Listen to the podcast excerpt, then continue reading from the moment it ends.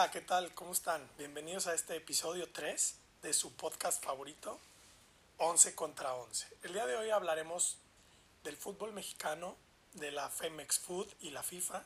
Hablaremos del Cruz Azul, está dando mucho que hablar. Hablaremos del Morelia y hablaremos de la multipropiedad y del descenso una vez más. En el segmento 2 hablaremos, como ya es costumbre, del fútbol europeo. Se jugó el clásico Der Klassiker en Alemania, eh, que nos dejó este Bayern contra Borussia Dortmund. Eh, también analizaremos cómo van a arrancar las ligas, la, inglesa y la española puntualmente, y cuándo es que ya comienzan. Y hablaremos del el jugador de la semana para mi gusto. Ya sabrán quién es. Próximamente se los diré dentro del episodio. Y en el último segmento habrá un debate, ya está la pregunta en Twitter. Eh, recuerden, nuestro Twitter es 11, ver, arroba 11 versus 115, arroba 11 versus 115. Y la pregunta del día es, ¿quién es el mejor director técnico de la actualidad y por qué? Bienvenidos, espero que les guste el podcast. Comenzamos.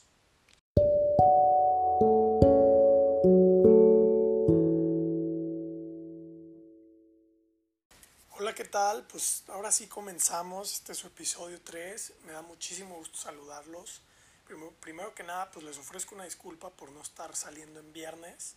La verdad es que por unos problemas técnicos y por unos problemas de tiempo también no, no pude entregar ayer el podcast, pero bueno, al final es, es su fin de semana de podcast. Me da muchísimo gusto estar aquí con ustedes, seguir con, pues, con este proyecto, con este gusto que, que, que tengo y espero que les esté gustando, que el contenido que ya he podido sacar les esté, les esté llenando el ojo y les esté interesando. El día de hoy tenemos varios temas, como ya comenté en el inicio. Y vamos a empezar en este segmento uno hablando, pues como siempre, como ya es costumbre, del fútbol mexicano.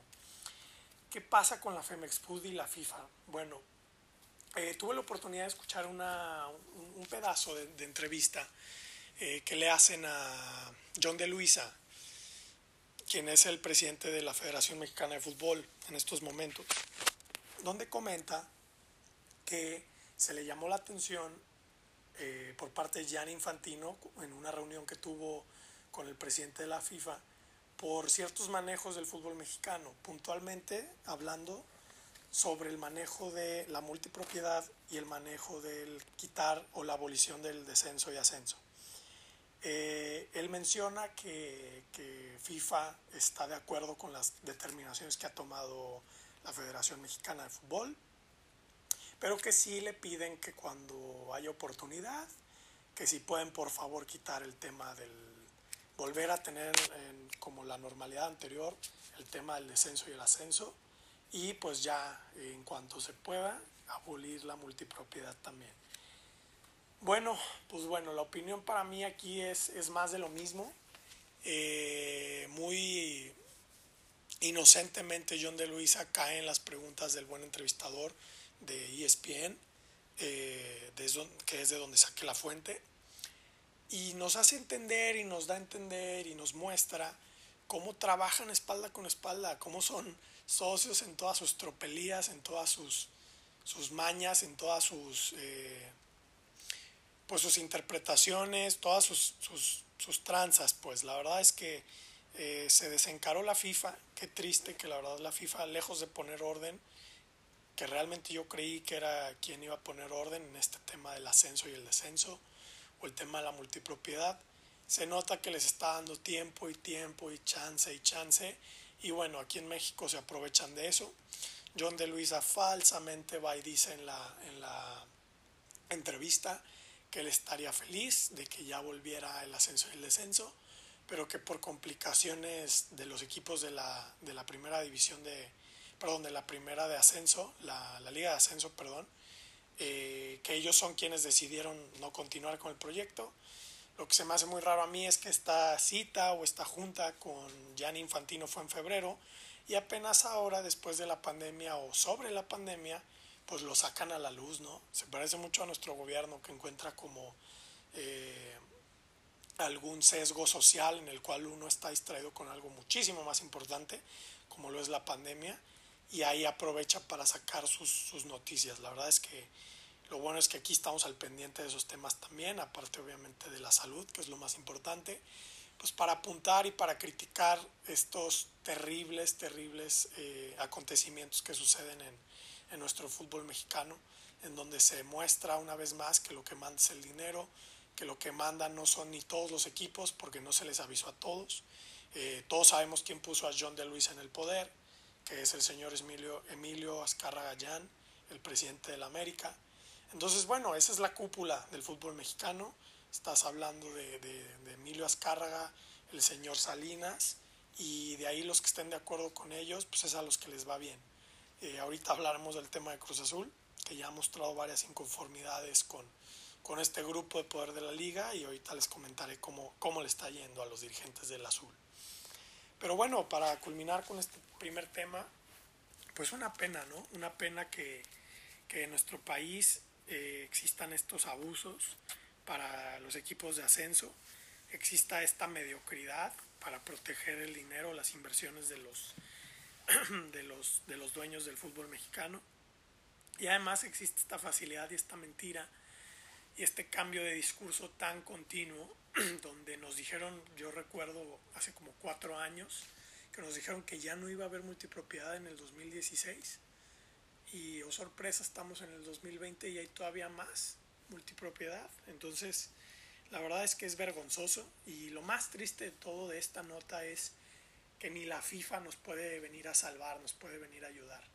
Eh, hay, que, hay que pensar mal y hay que, hay que acertar en el, en el por qué, ¿no? La FIFA, la FIFA apoya tanto a, a la Federación Mexicana en sus, en sus malos manejos. La verdad es que mi opinión es que dos cosas. Eh, la, la, FIFA obtiene rédito, obtiene dinero por tanto partido de, de México que se le permite jugar fuera del país y tanto negocio que hace en sus partidos bien llamados moleros por Martinoli. Y ahí puede llevar un poco de tajada como se dice comúnmente y también en los votos cuando se toman decisiones en FIFA. La verdad es que la confederación de la CONCACAF tiene muchísimos votos por tanto país que hay. Y si dominas o si tienes eh, como amigo o tienes de aliado a México pues tienes aliado la CONCACAF, porque México en mil y una ocasión, en mil y una ocasiones, perdón, ha demostrado pues ese que es el mandamás de, de esta zona de, del, mundo, ¿no? Del, en el continente, en, el, en, la zona norte del continente, en la CONCACAF, eh, demuestra siempre que es el que manda administrativamente también y futbolísticamente también, pero bueno, ese es, ese es otro tema. Entonces, pues una pena, la verdad muy triste por John de Luisa todas las declaraciones tan lamentables, tan eh, impresentables que, que, sostuvo y pues nos da pie y nos da sentido de pensar que pues en todas sus corrupciones y todos sus actos corruptos eh, la FIFA está involucrada. Entonces pues bueno habría que volver a hacer investigaciones tipo cuando se hizo las investigaciones contra Joseph Blatter por parte de la FBI, del FBI. Entonces, otra vez se eh, pinta mal, ¿no? Cuando llegó Gianni y dijo que, Gianni Infantino y dijo que adiós a la corrupción, pues una mentira más, por lo menos en lo que al fútbol mexicano respecta. Cambiamos de tema para hablar del Cruz Azul. Parece ser que podría ser desafiliado. Así es, no escucharon mal podría ser desafiliado. Parece ser que malos manejos de la cúpula del Cruz Azul, puntualmente el señor Billy Álvarez, de temas de lavado de dinero y, temas muy serios, eh, podrían poner en riesgo la continuidad del equipo capitalino. Eh, la verdad es que esta, esta noticia es fresca, surgió ayer o antier, más tarde, hace, hace dos días como máximo, perdón. Y bueno, es, es, fue muy sorprendente. Parece ser que el señor, el señor, el señor Álvarez está teniendo eh, varias dificultades con Hacienda y, sí está teniendo problemas de supuesto lavado de, de dinero y hasta de, de, crimen organizado. Entonces, son temas muy serios, no los quiero asegurar, nada más estoy dando eh, la información fresca de lo que me enteré, de lo que supimos de, del Cruz Azul. Y bueno, a ver qué puede pasar. O sea, realmente este Cruz Azul, no sé qué, qué pasa con él. Tiene como una pequeña maldición o algo que trabaja o alguna fuerza que trabaja en contra de él porque venía muy bien en este torneo, parecía que podría ser campeón, eh, por fin vencía al América, se, se, quitaba de fantasmas que, que, lo venían acompañando y bueno, se acaba por el tema del coronavirus, obviamente pues no es culpa de nadie y ahora resulta que hasta podría terminar este 2020 desafiliado. La verdad es que, bueno, yo sobre el Cruz Azul siempre lo he considerado como un equipo eh, que está ahí, que está peleando, que se mantiene en la pelea siempre, con buenos planteles, con buena mística de juego, con, con buenos directores técnicos. La verdad es que bien, en la directiva siempre ha hecho el esfuerzo por traer muy buenos jugadores, pero no sé, siento que ahí hay algo más como de identidad, como de amor por la camiseta, como malos manejos también de la directiva del señor Billy Álvarez eh, que no permite al Cruz Azul salir de, pues, de, esa, de esa falta de, de, de, títulos y de resultados importantes que pues, su afición tanto pide. ¿no? La verdad es que para mí no es un grande y en realidad, con todo respeto, yo respeto sus opiniones, pero para mí no hay grandes en el fútbol mexicano. Eh, no, no puedes justificar un grande que gana, por ejemplo, las Chivas, que gana eh, un título cada 10 años, el Cruz Azul Grande, que el último título que ganó fue hace 20 años, y así nos podemos ir. Eh, el América que ha sido muy intermitente, el Tigres que apenas pues está surgiendo. Entonces realmente, con todo respeto para ese título, yo creo que es algo muy equivocado, un término muy equivocado en nuestro fútbol mexicano. Sí es un equipo de mucha popularidad, de muy buen juego, de, tradición, pero pues de eso hacer un grande, pues no, un grande estás hablando de un Real Madrid, de un Real Madrid, de un Barcelona, de un Atlético de Madrid que año con año están como peleando el título y están muy cerca de obtenerlo. Así es que bueno, la verdad es que esa es mi, mi humilde opinión sobre ese tema también. Pero bueno, la verdad es que pues esperemos que esto se resuelva. La verdad es que eh, a nadie, por más que yo no sea del aficionado del azul, eh, pues nos gustaría ver que un equipo de esta tradición pues se fuera por la puerta de atrás, como le llaman, por, por una, por una desafiliación. Entonces, bueno, hay que ver en qué termina esto. Esta es información fresca. La verdad es que apenas la anoté ayer para comentárselas el día de hoy. Entonces, pues quería saber también qué opinan. Eh, ya saben, les recuerdo el Twitter. Por ahí pueden comentar lo que opinen sobre los temas que yo estoy hablando y también si quieren que hablemos de temas en específico, con mucho gusto los, los puedo abordar. Y les recuerdo mi Twitter es arroba 11 contra 115 en Twitter, arroba 11 contra versus 115 en Twitter, versus BS en medio de 11 versus 115. Entonces, bueno, ahora quiero cambiar de tema, quiero hablar de un tema muy, muy sonado y muy eh, espeluznante, muy, muy difícil de, digerir, que es el tema del, del Morelia de los Monarcas Morelia, que parece ser que se mudan al nuevo estadio de, de Mazatlán, muy bonito estadio, ya tuve la, oportunidad de verlo en, imágenes, un estadio muy bonito, muy moderno, pero bueno, o sea, la verdad es que nadie, eh, los de Mazatlán no tienen la culpa, pero pues son malos manejos de la Liga MX otra vez, ¿cómo vas a quitarle un equipo de tanta tradición, sobre todo tan arraigada en el pueblo michoacano, en la ciudad de Morelia, eh, ¿cómo la vas a quitar de un, de un mes a otro? O sea, es algo que yo no comprendo, no comparto y se me hace repugnante que hagan estos manejos. Parece ser que el Morelia pasaría, el, el equipo como tal pasaría a ser Mazatlán FC en, en el estado de, de Sinaloa. Y la ciudad de Morelia no se quedaría sin equipo, se traerían al Tampico Maderos, de la, la división de ascenso y bueno, pasaría a ser de primera división y, se, y sería pues el nuevo Monarcas Morelia. La verdad es que es un gato por liebre, o sea, están dejando un muy buen técnico, un muy buen plantel, una historia, pues por un equipo de ascenso que con todo respeto no tiene ni la mitad de, de plantel de la que tenía el, el Morelia que, que, se está yendo a, a Mazatlán. Esto todavía no está 100% confirmado, pero parece que prácticamente es un hecho. Mi opinión sobre esto es que, pues ya lo dije, es algo vergonzoso. Eh, la Liga MX había dicho que no, que el gobierno no iba a participar, que no se iban a aceptar um, ingresos del gobierno. Eh, este, no iba a haber esfuerzos del gobierno para obtener equipos, no iba a haber inversiones por parte del gobierno. La verdad es que puras mentiras. Otra vez nos demuestran que, que el gobierno está presente porque nos consta, no es, no es nada más mío, es opinión de, de, de todos los periodistas y de todos los que están hablando el tema, que el gobierno del estado de Sinaloa fue quien pagó y quien financió el estadio. Entonces, pues eso te habla de que el gobierno de entrada ya está involucrado en el equipo. Eso pues no lo dicen, cuando les conviene lo dicen, como cuando les convino decirlo para desafiliar al Veracruz, eh, y ahora no les conviene decirlo y se callan porque seguramente van a recibir dinero por esta transacción.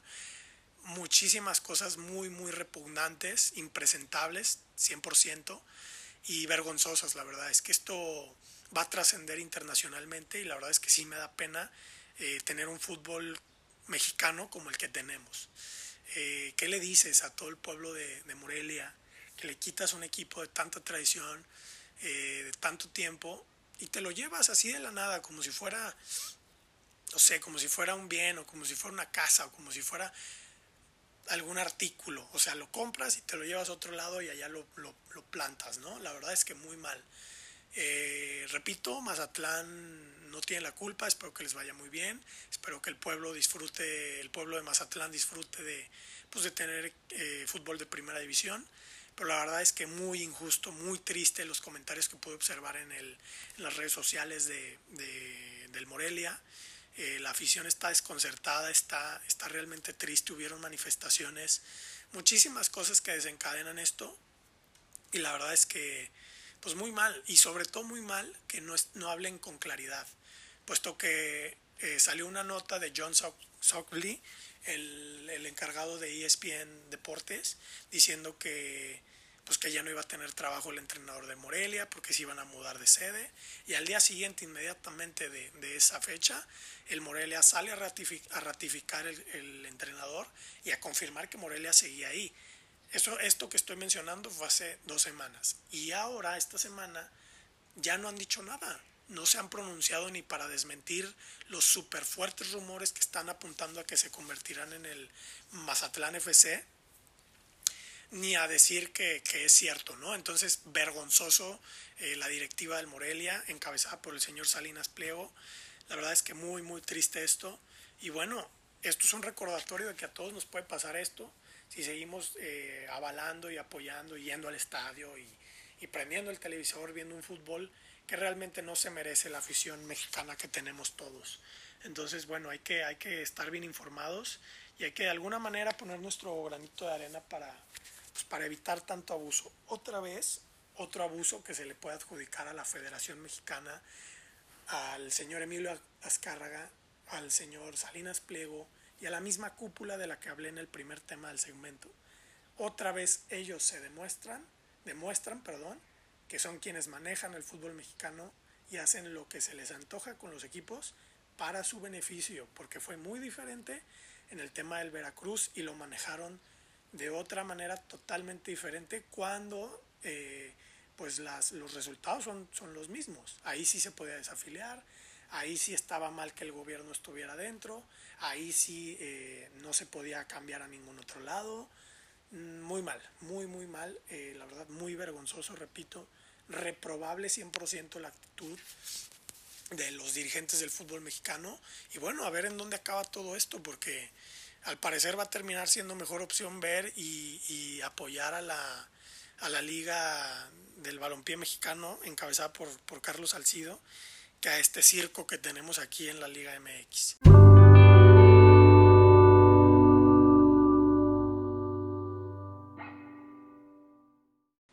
Continuamos con el siguiente segmento. Vamos a hablar ahora del fútbol europeo, de cosas un poco más, más emocionantes y, y más bonitas, ¿no? menos, menos tristes y lamentables. Hay que hablar de, del clásico, de Der Klassiker, el clásico alemán, eh, lo que nos dejó este 1 uno, por 0 eh, entre el Bayern Múnich y el Borussia Dortmund.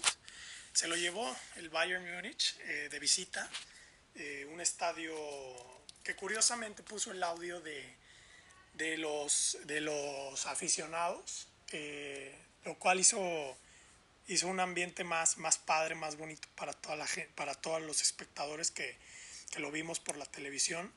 Este, esos son detalles muy padres de primer mundo que hacen como más llamativo el fútbol dentro de lo que se pueda, porque la verdad es que pues nada que ver ver un partido aunque sea en televisión con aficionados a sin aficionados. Pero bueno, hablemos de, de lo nuestro, del fútbol. Eh, la verdad es que un partido muy bueno, muy muy bueno, muy intenso, eh, con mucha calidad, muy cerrado, con, con oportunidades para ambos lados, sobre todo en el primer tiempo. El primer tiempo fue un, primer tiempo de buen nivel, de gran nivel, recordándonos cómo era el fútbol antes de la pandemia, porque en mi opinión no había visto un partido tan bueno de la Bundesliga eh, a, la altura pues de los que se jugaban antes de, de, la, de la pandemia como el que tuvimos este, esta semana, ¿no? La verdad es que muy buen partido, eh, muy, muy peleado, y, pero se lo ganó al final el, el, equipo que lo deseó un poco más, creo que sí llegó más eh, en el balance general el, el Bayern Múnich, y bueno, un golazo, un golazazazo de Joshua Kimmich, eh, ya lo habían intentado contra el gran portero Roman Burki, eh, pegándole de todos lados, intentando jugadas, pegando dentro del área y nada más no entraba el balón. Entonces, muy sabia decisión ese tiro, picando, pespunteando el balón y poniéndolo en el ángulo derecho del portero. La verdad es que un muy buen gol. Si no lo vieron, por favor, véanlo. El golazo de, de Joshua Kimmich, el gol de la semana. Y solo así se pudo, se pudo abrir la, el marcador, pudo caer el gol del Bayern.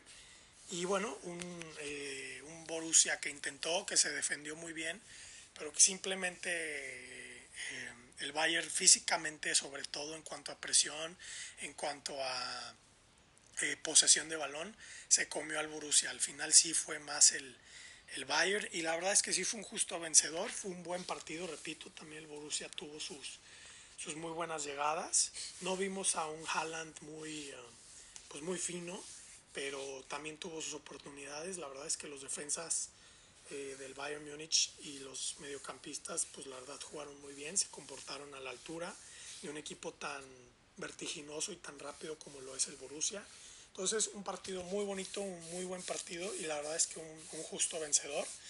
Eh, y bueno, con este resultado, pues el Bayern Múnich ya camina más tranquilo para volverse a coronar una vez más en, en, la Bundesliga. La verdad es que sí se la merecen, no, no vamos a, a menos, menospreciar el trabajo del, del, Bayern. Pero bueno, la verdad es que sí, pues es difícil, ¿no? Ver que una liga es dominada siempre nada más pues por un, por un solo equipo.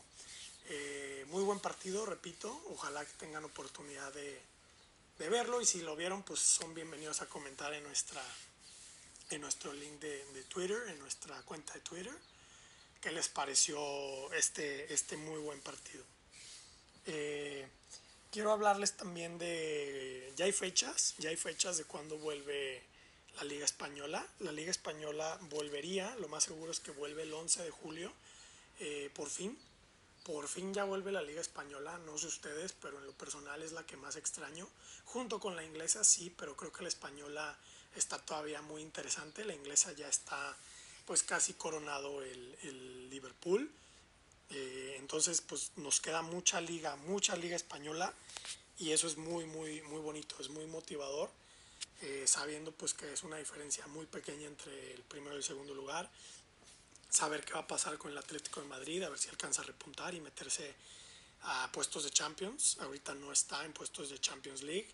La verdad es que una liga muy buena la que todavía nos queda y muy interesante. Eh, yo creo que va a ser una liga a la cual la van a pelear hasta el final. Eh, y hablando sobre la liga inglesa, eh, lo más seguro es que regresan el 17 de junio, una semana después de la, del regreso de la liga española. En Inglaterra, como ya mencioné, a Liverpool le falta ganar nada más dos partidos para ser campeón o que gane y el Manchester City pierda su siguiente partido. La verdad es que no he hablado mucho de Liverpool en, en, en lo que iniciamos el podcast, pero la verdad es que mis respetos para Jürgen Klopp. No es nada fácil ganar la liga. Eh, él tenía una asignatura pendiente y era sobre todo eh, además de la Champions que la ganó, era ganar la liga. Liverpool, recordemos que hace años que no se coronaba en la Premier League, para ellos va a ser muy importante. lo bueno y, la buena noticia para ellos es que va a continuar la liga, que no se va a suspender, o al menos hasta ahorita esa es la información que manejo, que sí se va a reanudar el 17 de, el 17 de junio. Entonces eso es una gran noticia porque había la incertidumbre de que si se iba a cancelar o no se iba a cancelar la, este, pues esta edición de la Premier League. Eh, por ahí salió una nota muy interesante de, del entrenador del, de la selección francesa que critica, que critica a las ligas inglesa, española e italiana por sus posibles regresos, puesto que hay que recordar que la liga francesa sí suspendió todo y, prefirió cerrar el, torneo. Entonces, bueno, ahí un poquito de discordia, eh, la crítica por parte de, pues, de la Federación Francesa para con las otras federaciones europeas.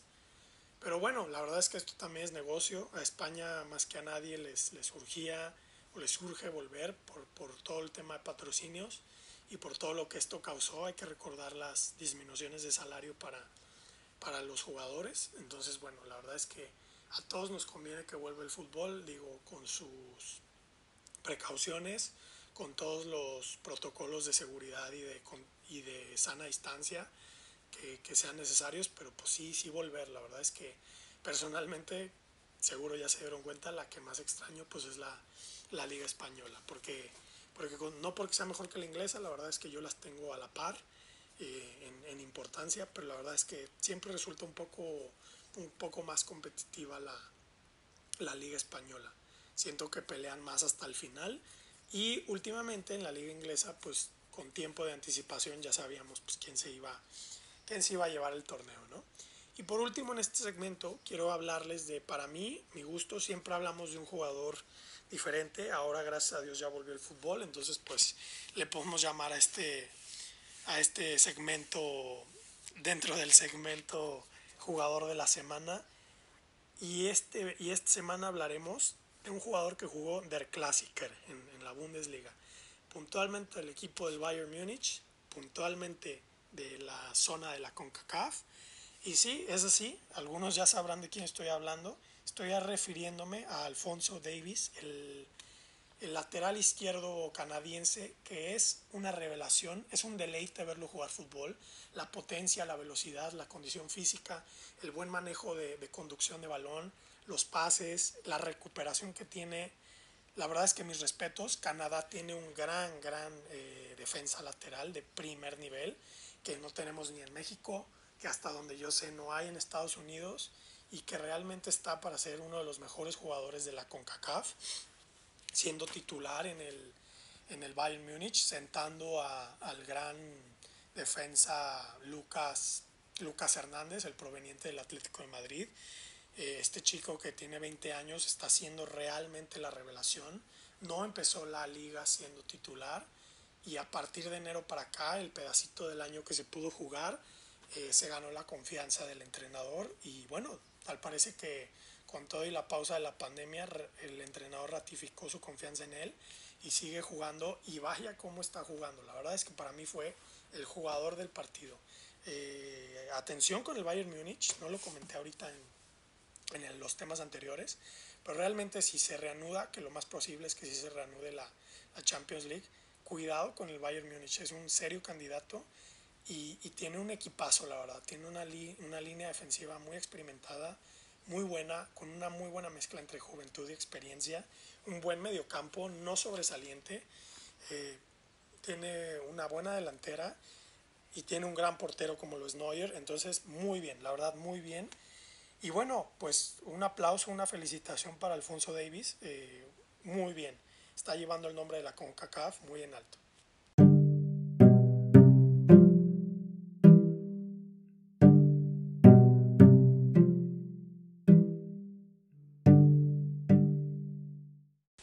Pues continuamos ya con el último segmento. Pues primero que nada, muchísimas gracias. Espero que sigan muy bien en casa todavía, lamentablemente que sigan muy bien, eh, respetando esta cuarentena, que estén muy bien. Muchísimas gracias por, por acompañarme hasta esta parte del episodio. Ya estamos en, en, el último segmento. Espero que lo estén disfrutando. Espero que les esté gustando la información que les estoy dando. Y cualquier recomendación, crítica, comentario, eh, felicitación también. Eh, son bienvenidas. Les recuerdo mi, mi Twitter es arroba 11 versus 115 en Twitter, arroba 11 versus 115 en Twitter. Pues bueno, vamos a hablar ya del último tema. Como siempre en el segmento 3, pues dejamos eh, una pregunta, un, comentario para que ustedes puedan participar. La pregunta de hoy es, para ustedes, ¿quién es el mejor técnico, director técnico de la actualidad? Eh, a continuación, pues yo eh, propondré varios y haré mi selección de para mi gusto cuál y justificaré por qué. Bueno, hay varios, hay muchos técnicos muy buenos. lo que hizo Marcelo Gallardo en en River la verdad es que es muy bueno, no es tan mediático pues porque no está en Europa, pero realmente lo que logró Marcelo Gallardo en, el tiempo que, ha estado dirigiendo a River es realmente impresionante lo que ha logrado. Muy buenos números, ha sido campeón de todo lo que ha jugado con River, obviamente en diferentes años, y muy bien, ¿cómo, cómo olvidar esa final final en, en, Madrid, en el Santiago Bernabéu, River contra Boca?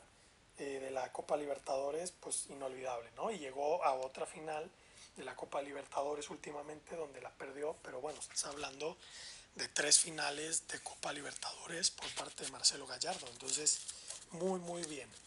Eh, pero bueno, hablemos de, de, lo que más nos gusta, creo yo, de lo que más, más mediático es, pues de los europeos. Eh, por ahí está, pues obviamente Pep Guardiola, que, ha tenido, que tuvo un gran paso en el Barcelona, todos lo recuerdan ha ganado las ligas en todos los países donde ha dirigido, Inglaterra, España y Alemania respectivamente.